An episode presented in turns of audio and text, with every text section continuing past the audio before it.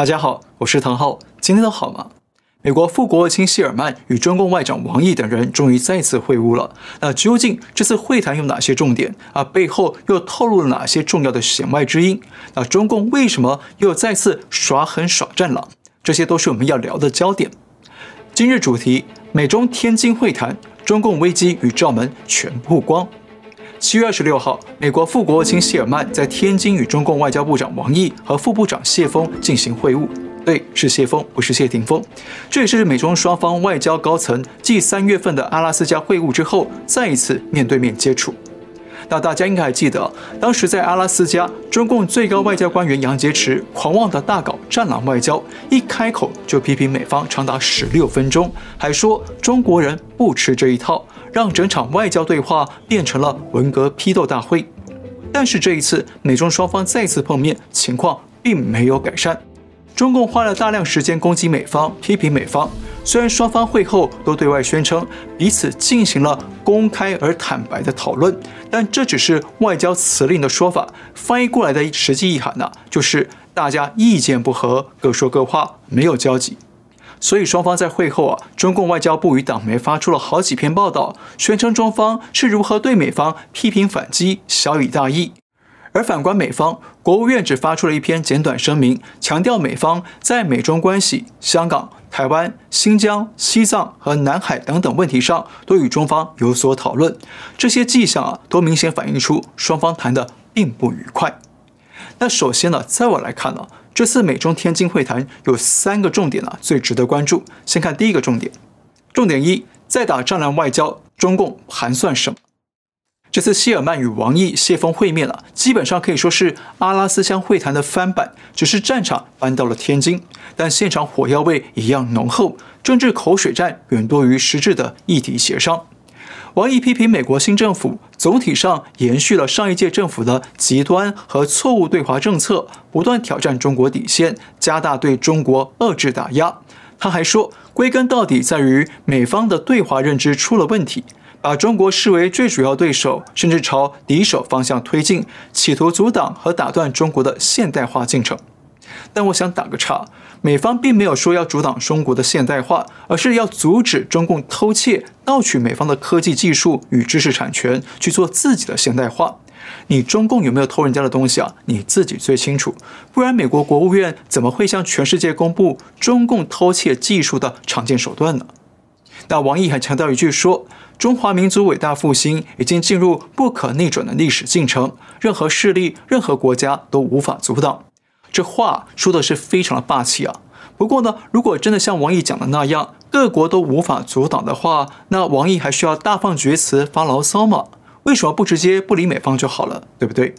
所以说啊，王毅说的话越战狼越凶狠，反而越暴露出了中共的底气不足与陷入困境。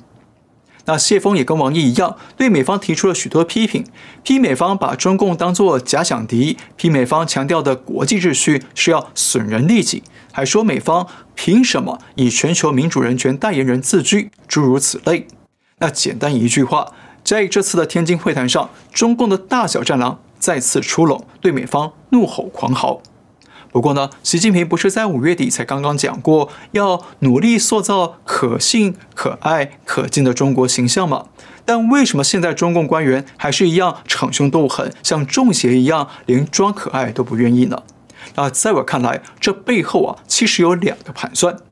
第一，中共要落实习近平的党庆演讲，做大内宣与大外宣。习近平在七一党庆那一天说啊，如果有外国势力要欺负中国，就会碰得头破血流。啊这个口号表面上是要警告美国，但实际上呢，是要说给中国人民听的，用来宣传北京当局相当强悍，不怕跟外国冲突。而谢尔曼正好是党庆之后第一位访华的美国官员，所以中共一定得演足这场戏。一方面是要落实习近平的指令，对外展现强硬的姿态。让美方以为中共真的会不惜玉石俱焚的反击美方，那另一方面则是要对中国人民再做一次大内宣，让人民以为中共说的都是对的，所以才会对美方说话这么大声，让人民以为中共真的有实力可以威吓美国，这样就有助于啊强化习近平的强人形象，有助于他争取连任。第二个盘算，中共想要拉高姿态，增加外交筹码，准备下一轮与美方更高层的官员谈判。大家知道，谢尔曼只是副国务卿，没办法做主做决策，主要是到中国传话的，所以中方的姿态也显得高傲，不断地对谢尔曼数落美方的不是，想用这种啊，我不想跟你谈，以退为进的话术来软逼美方推出更高层官员出面谈判，同时呢，也垫高中共的谈判筹码。再看第二个重点，王毅画三条底线，自曝中共危机。中共虽然再次战狼上身，一副不想谈判的模样，但这只是装模作样。因为中共也向美方传递了几个关键信号，最重要的就是王毅公开向美方画出了三条底线。我们先看一下是哪三条：第一，美国不得挑战、诋毁，甚至试图颠覆中国特色社会主义道路和制度；第二，美国不得试图阻挠，甚至打断中国的发展进程。第三，美国不得侵犯中国国家主权，更不能破坏中国领土完整。好，这三条底线啊，表面上看起来是中共对美方画出了警戒线，告诉美方说啊，你不能做什么。但实际上呢，这三条底线反映了中共目前已经遭遇到了三项危机。怎么说呢？第一条底线，美国不得挑战、诋毁，甚至试图颠覆中国特色社会主义道路和制度。这其实意味着中共已经感受到。内部啊，想要维持社会主义体制越来越困难，中共的集权体制越来越不被人民认同，而中共权贵集团的横行霸道、垄断经济利益的做法也越来越不被人民接受了。特别是王毅说了一句：“中国共产党和中国人民血肉相连，命运与共”，始终得到十四亿中国人民发自内心的拥护和支持。那真的是这样吗？请注意啊，中国官场有个特点，当他们越喊什么口号，就表示越欠缺什么。当党高喊要永远信党爱党的时候，代表着党内的忠诚度出了问题了，越来越多人不相信党，甚至退出党组织。当党高喊救灾信息要透明的时候，就代表救灾信息一点也不透明。所以呢，王毅的说法其实是透露了中共也发现，越来越多的中国人民并没有跟党走在一起。特别是美方从川普时代就主张中国不等于中共，那现在美方也强调中国不是问题，中共政权才是问题。那现在中共很可能已经感受到这种中国人民与中共脱钩的危机。再看第二条底线，美国不得试图阻挠甚至打断中国的发展进程，这意味着什么？这代表美方阻止中共窃取技术与知识产权已经收到成效，再加上对中共技术的各种技术输出禁令，已经让中共技术断供，对中共构成严重打击。那中共未来几年的高科技经济转型计划很可能会出现大危机。再看第三条底线，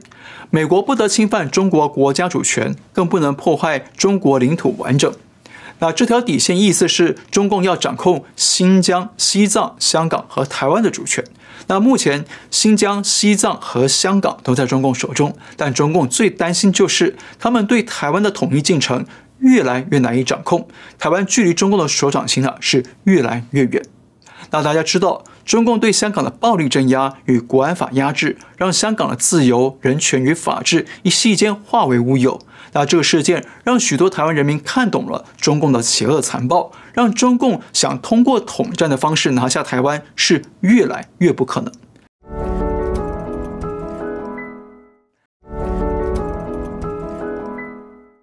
但如果动用武力攻打台湾，那么美国、日本、澳洲等国家又表态会介入台海维护和平。那中共目前还没有足够的军事实力对抗这些国家，所以啊，王毅提出这第三条底线，表面上是要美方在台海问题上让步，骨子里却反映出中共对夺取台湾感到越来越困难。再看第三个重点，中共提两份清单，透露迫切需求与罩门。这次中共虽然百般攻击美方，但其实呢不是不想再对话，因为中共啊还特别提出了两份清单给美方，希望美方来配合。那说穿了，这两份清单其实就是中共想跟美方交易的条件。那这两份清单呢，有一份是要求美方纠正错误的清单，那另一份是中共关切的重点个案清单。但中共真正在意、真正想要的核心条件，都在所谓的纠错清单里。我们看一下纠错清单提出哪些要求：无条件撤销对中共党员及家属的签证限制。撤销对中方领导人、官员、政府部门的制裁，取消对中国留学生的签证限制，停止滋扰中国留学生，停止打压中国企业，停止打压孔子学院，撤销将中国媒体登记为外国代理人或外国使团，还有撤销对孟晚舟的引渡要求。好，官方提出了至少八项要求，但我认为呢，这些要求其实反映了中共的三项重要需求。第一个需求。维护中共政府与官员在美国的资产与利益。那这类的要求呢，包括了无条件撤销对中共党员及家属的签证限制，以及撤销对中方领导人、官员、政府部门的制裁。那相信大家都知道，这表明中共权贵集团啊，相当害怕他们在美国资产被冻结，也透露出他们确实有大笔资产都输送到美国境内了。如果他们没办法取得签证，又没法入境美国，那资产又被冻结，那许多贪官的一生的心血啊，就会灰飞烟灭。而中共许多机构在美国投入的渗透资金、间谍资金，也都会无法动用。第二个需求，恢复窃取技术与知识产权的渠道。那这类要求包括了取消对中国留学生的签证限制，停止滋扰中国留学生，以及停止打压中国企业。大家知道，中共派出了大量留学生以读书的名义进入校园，来窃取实验室的重要数据与机密，所以导致美方今年拒发签证给五百多位具有中共军方背景的留学生。加上美方对中共多家重点企业以及有军方背景的企业寄出了限制技术出口的制裁，等于是全面截断了中共发展军工业以及高科技产业的核心技术，也重挫了中共未来几年的经济转型计划。第三个需求，恢复大外宣与意识形态统战。那这类要求包括了停止打压孔子学院，以及撤销将中国媒体登记为外国代理人或外国使团。大家知道，海外的孔子学院不是真的传授中华传统文化的地方，而是传播中共意识形态的大外宣与间谍机构。所以近年来，许多国家都纷纷下令关闭孔子学院。那现在中共要求恢复孔子学院，还要让中共的大外宣媒体撤销登记为外国代理人，其实反映了中共还是处心积虑的想要渗透海外各地，来布局中共将来支配各国、称霸全球的国际统战。清单上还有一个要求，就是撤销对孟晚舟的引渡要求。那这是非常特殊的类别哦。为什么华为副董事长孟晚舟被加拿大逮捕已经将近三年了，那中共还对他这么念兹在兹呢？这一点呢，至少印证了两件事：第一，华为绝对不是单纯的民间企业，与中共军方关系密切，很可能是中共的民间代理人；第二，孟晚舟知道中共与华为之间的许多机密，知道中共通过华为在世界各地布局科技渗透的机密，所以呢，中共从孟晚舟被捕到现在啊，始终念念不忘，无所不用其极的想救回孟晚舟，还因此抓捕了加拿大公民作为人质。好，整体来看，中共提出的这份纠错清单，其实就是中共的愿望清单。而这些愿望的根本目的呢，就是要恢复在美国改变对华政策之前的一切既得利益与渗透统战。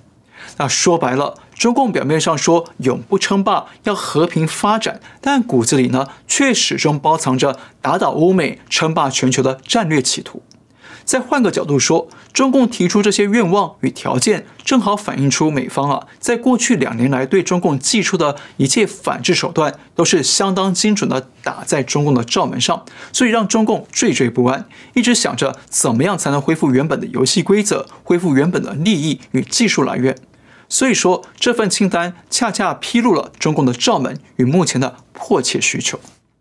特别是这次中共再次放出战狼乱咬。表现的一副啊不怕得罪美方、不想谈判的高傲姿态，其实更反映出中共想要跟美方谈，想要实现那份愿望清单。因为在谈判心理学有个潜规则，就是越早说要离开谈判桌的人，往往就是那个最需要达成交易的人。接下来美方会怎么接招出招呢？我们还不清楚。但是美中双方会不会因为中共的耍战狼而走向不接触、不往来呢？应该不可能。因为目前全球格局的演变都取决在美中两大国家的角力互动，因此双方啊不可能不接触、不沟通，否则容易出现战略上的误判风险，引发不必要的冲突或战火。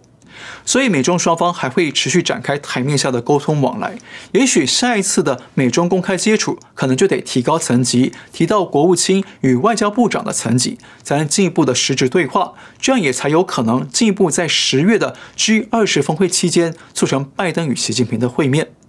只是啊，不管美中两国高层见不见面，美中双边的谈判都会很难达成共识。因为现在美中双方的竞争与对抗，已经不是单纯的民主国家与集权国家的制度对抗，也不是政治上的意识形态对抗，而是一场涵盖价值观、生活观与世界观的生命对抗。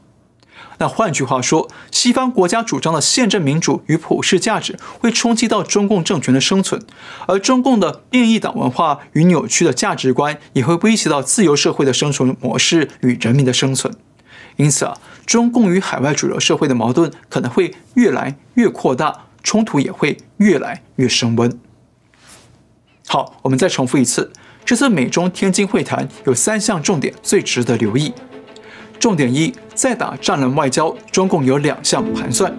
一来是要落实习近平党庆演讲，做大内宣与大外宣；二来要拉高中共姿态，增加筹码，准备更高级别的美中谈判。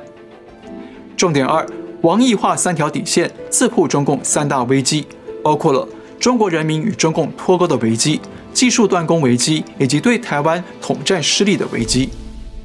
重点三，中共提两份清单，透露迫切需求与罩门，包括维护中共政府与官员在美国的资产与利益，恢复窃取技术与知识产权的渠道，恢复大外宣与意识形态统战，以及避免孟晚舟被引渡到美国受审。好，今天先聊到这里。如果你喜欢我的节目，请记得订阅、留言、按赞，也请您介绍给更多的朋友们知道。感谢您收看，我们下次再会。